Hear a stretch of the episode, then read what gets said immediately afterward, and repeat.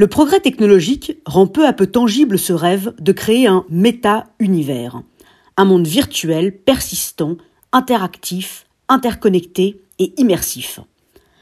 À la réalité nue vient s'ajouter des réalités parées de qualificatifs. Réalité virtuelle, réalité augmentée, réalité fictionnelle. La réalité est-elle devenue ennuyeuse au point qu'elle ne nous suffit plus et que nous avons besoin d'en inventer d'autres et de la démultiplier? Pourquoi n'arrivons-nous pas à nous contenter de la seule réalité? L'aurions-nous déjà épuisé Face à cette ressource naturelle limitée, nous nous sommes lancés dans la création d'autres mondes et dans la multiplication d'objets pour les enrichir et les densifier.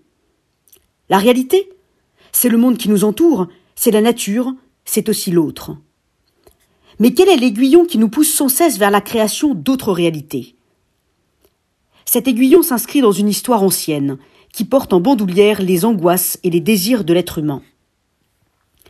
De l'Antiquité à nos jours, trois temps apparaissent qui correspondent à trois manières successives d'aborder le monde. L'humanisme, l'anthropocentrisme et le transhumanisme. L'humanisme consistait à expliquer la nature et à la comprendre pour anticiper ses événements en construisant progressivement les sciences. Puis nous sommes passés à l'anthropocentrisme, où il ne s'agissait plus seulement d'expliquer, mais de maîtriser la nature, nous en rendre comme maîtres et possesseurs, comme l'écrivait le philosophe René Descartes. Et nous voilà arrivés dans notre monde contemporain, un monde que nous ne nous contentons plus de vouloir expliquer ou dominer, mais que nous entendons recréer de toutes pièces.